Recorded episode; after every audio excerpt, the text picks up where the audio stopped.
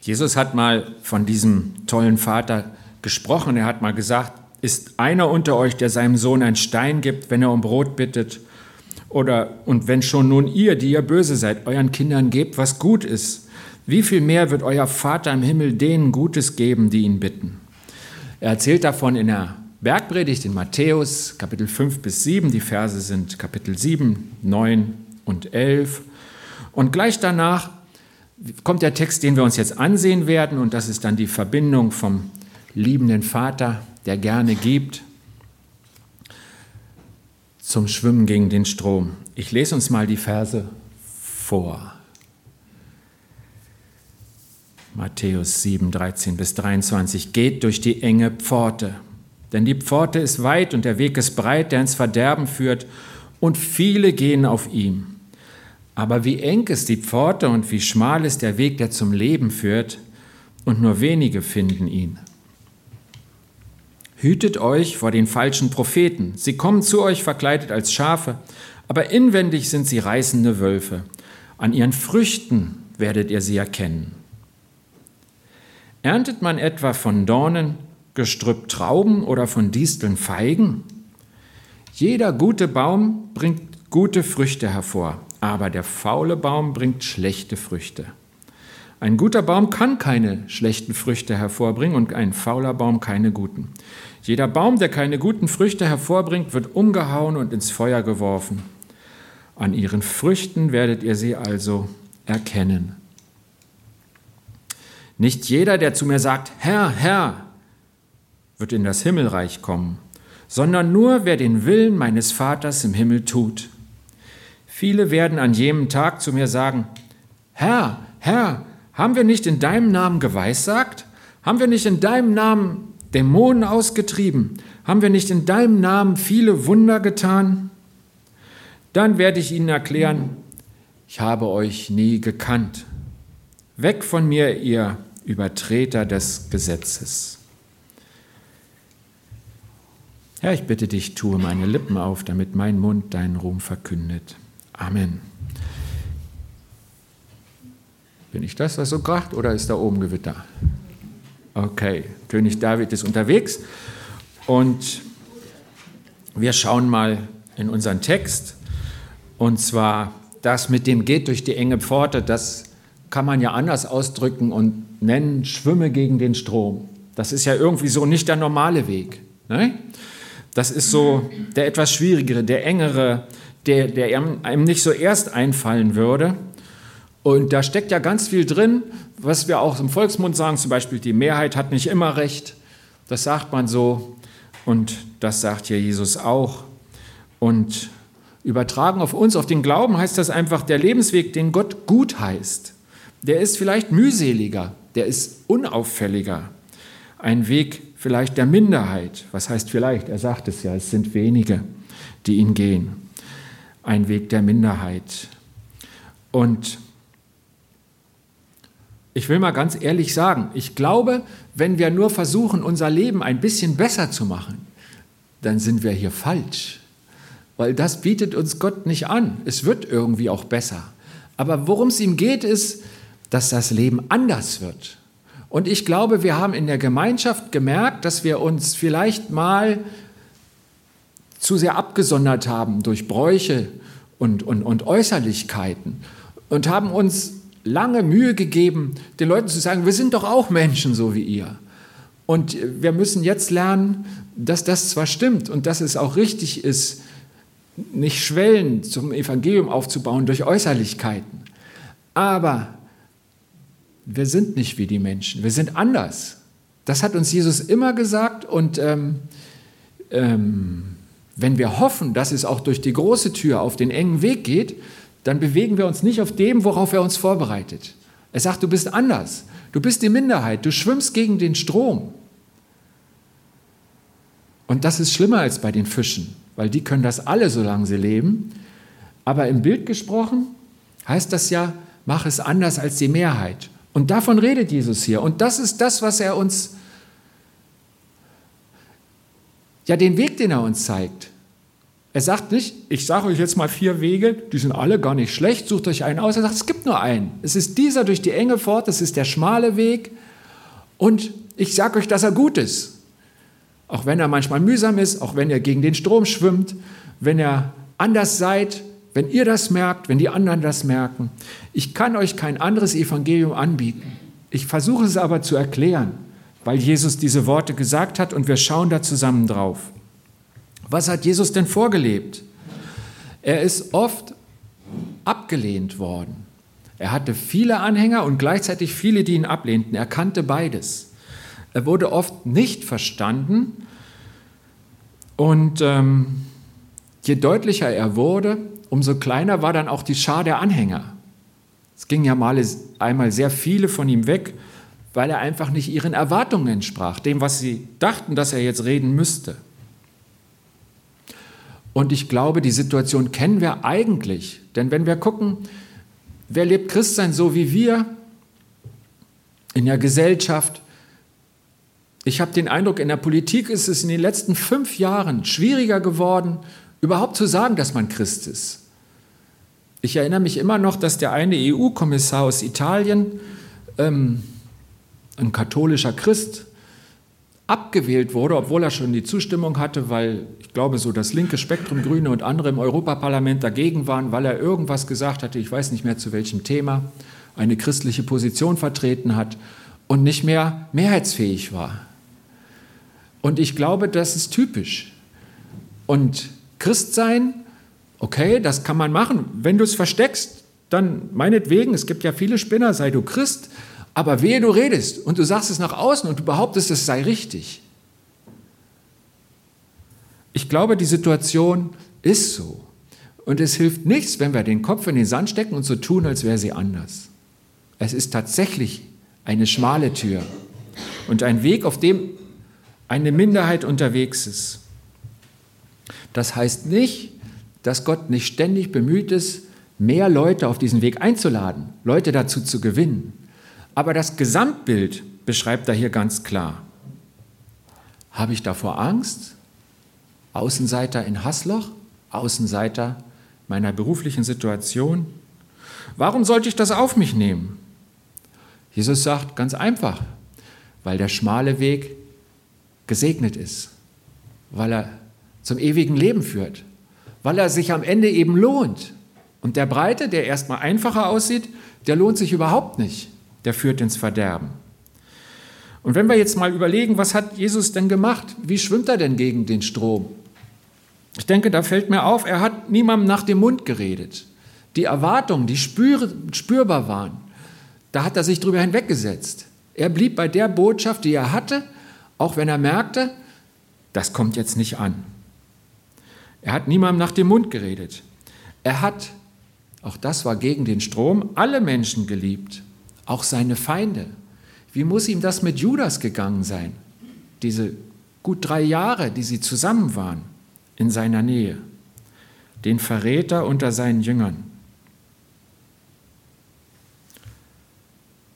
Jesus, unser Vorbild, strebe ich danach, alle zu lieben oder nur die, die mir nach dem Sinn sind? Rede ich den Menschen nach dem Mund oder vermeide ich das so gut es geht?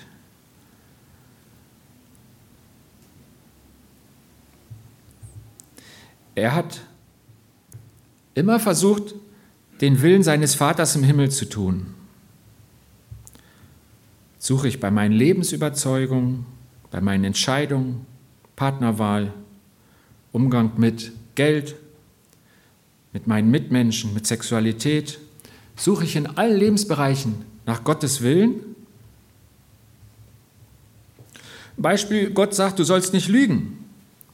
Wie rede ich als junger Mensch mit meinen Eltern? Wie rede ich im Berufsalltag? Wie rede ich mit Bekannten? Wie stelle ich meinen Glauben in der Gemeinde dar? Ist immer alles bestens oder heuchle ich manchmal mehr, als ich in Wirklichkeit lebe?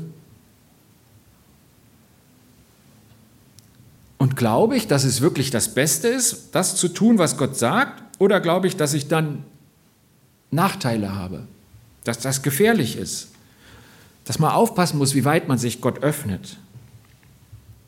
Habe ich den Mut, in der Praxis den schmalen Weg zu gehen, gegen den Strom zu schwimmen.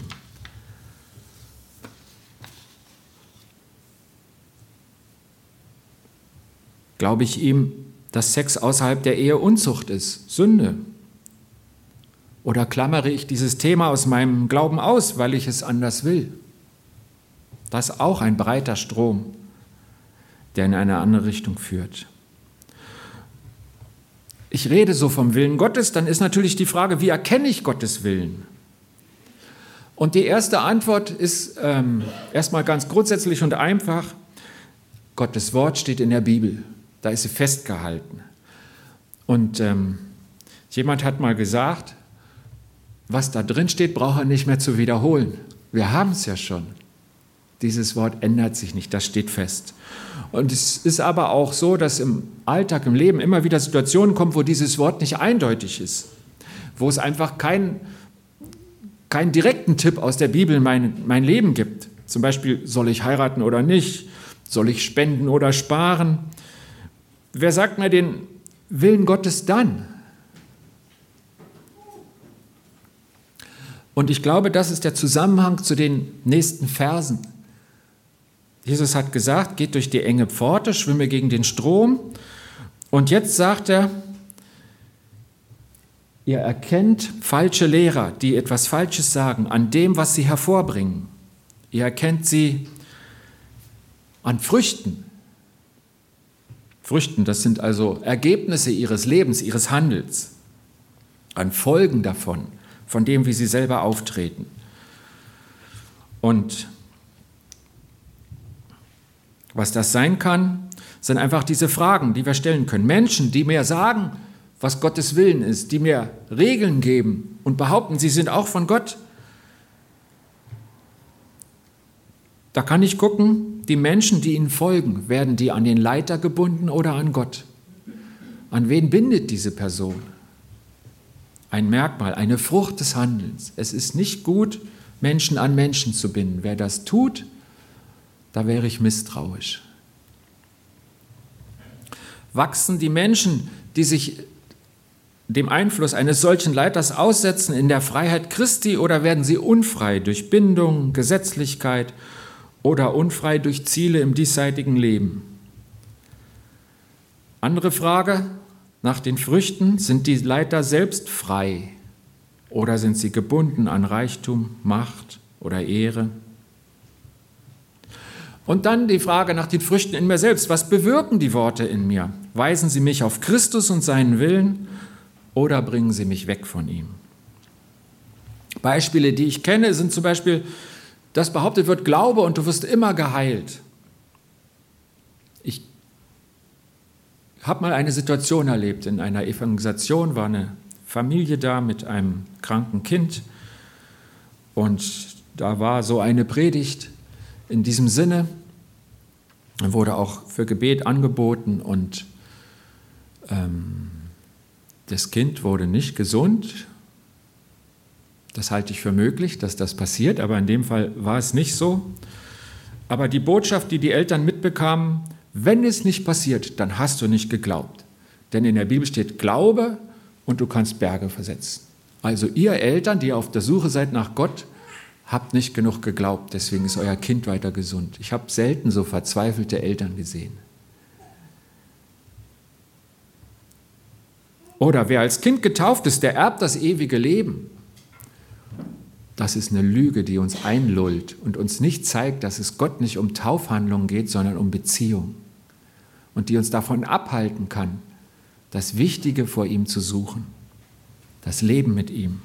Diese Lehre bindet nicht an Jesus, sondern führt weg von ihm. Man braucht ihn ja gar nicht mehr. Man hat ja die Taufe. Falsche Lehren. Erkennt falsche Lehre an dem und falsche Lehren an dem, was sie hervorbringen. Und Jesus warnt davor. Er spricht darüber. Er sagt, folgt Gott, folgt seinem Wort. Ihr habt sein Wort, die Bibel, ihr habt sein Wort im Heiligen Geist, wie er auch heute noch zu euch redet. Und ihr habt auch Leiter, ihr habt Menschen, die das Wort auslegen.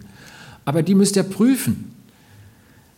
und ihr könnt sie prüfen. An ihren Früchten werdet ihr sie erkennen.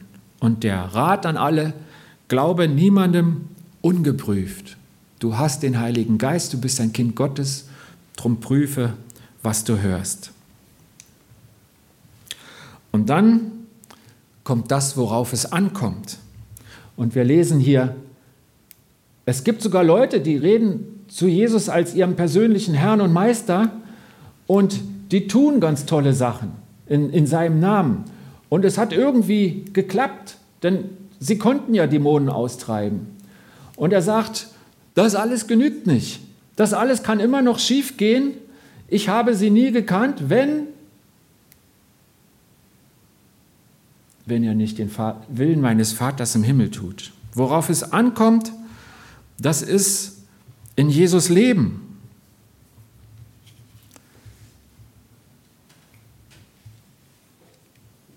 Als Jesus mal mit drei Jüngern auf den Berg ging, und ich stelle es mir ähnlich neblig vor wie hier, irgendwann begegnet er Mose auf dem Berg. Und es ist wunderbar. Und Petrus denkt, also hier müsste man doch bleiben, lass uns drei Hütten bauen. Sie sind da zu dritt, also die drei Jünger und Jesus begegnet den Glaubenshelden der Vorfahren und sie reden miteinander und was er als Stimme hört, als Antwort nicht, bau hier eine Hütte, mach da einen Tempel, sondern er sagt, dies ist mein lieber Sohn, den sollt ihr hören. Und ich glaube, das ist das, worauf es Gott ankommt. Gott sagt es den Jüngern, die den Moment festhalten wollen. Er sagt ihnen, hört auf meinen Sohn Jesus. Das ist das Allerwichtigste.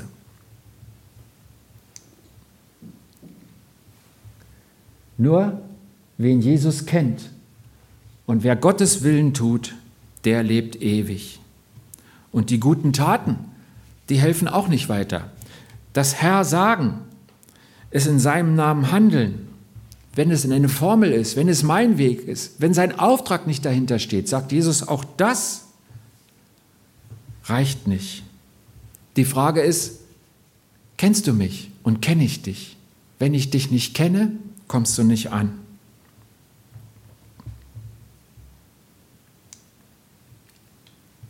Worauf es ankommt, ist in Jesus Leben. Und was heißt das?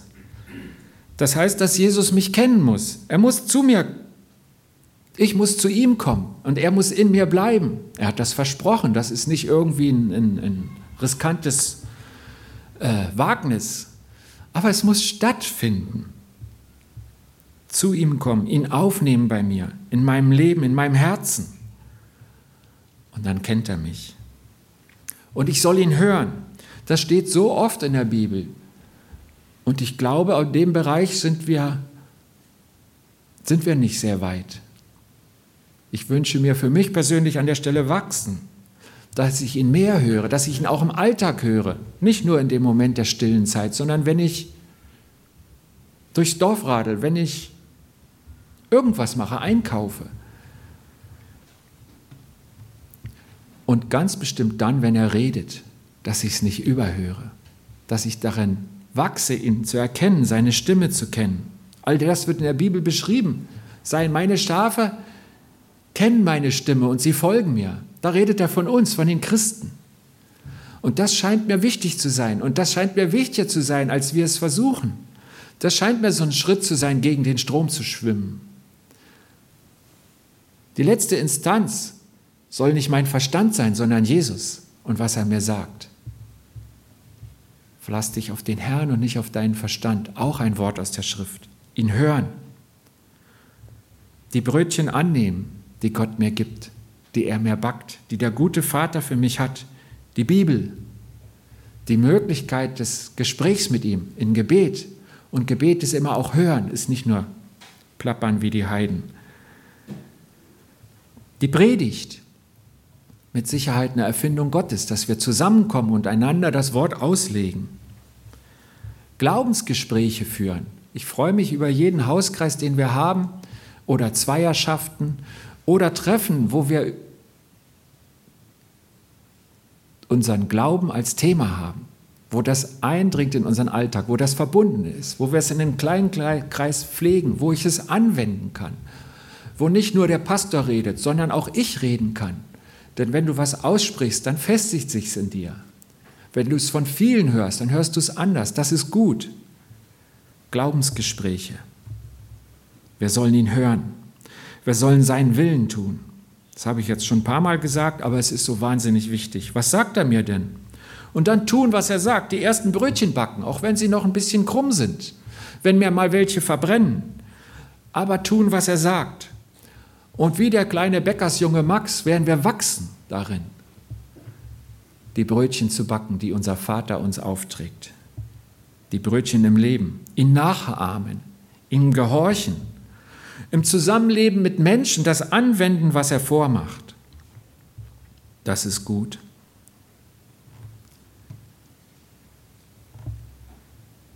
Mit Gott zu leben lohnt sich. Es ist der Weg zum wahren Leben. Aber es fordert die Bereitschaft, anders zu sein als die Masse. Das Lied klang so fröhlich. Sei ein lebendiger Fisch, schwimme doch gegen den Strom. Aber es ist schon eine Herausforderung. Eine gute. Die Fische stärken dabei ihre Muskeln. Stelle ich mir so vor, die Biologen mögen mich äh, korrigieren. Aber gegen den Strom schwimmen, ne, das hält lebendig. Und in dem Sinn passt das Bild. Diesen Weg lernen wir nur im ständigen Kontakt mit Jesus. Jesus zeigt uns den Willen Gottes. Und wenn Menschen uns lehren, das denke ich, gehört mit in Gottes Plan, aber dann können wir sie prüfen an den Früchten ihrer Worte. Mit Jesus leben heißt Jesus hören und dann tun, was er sagt. Und diesen Weg segnet Gott. Sei ein lebendiger Fisch, schwimm doch gegen den Strom. Ich bete.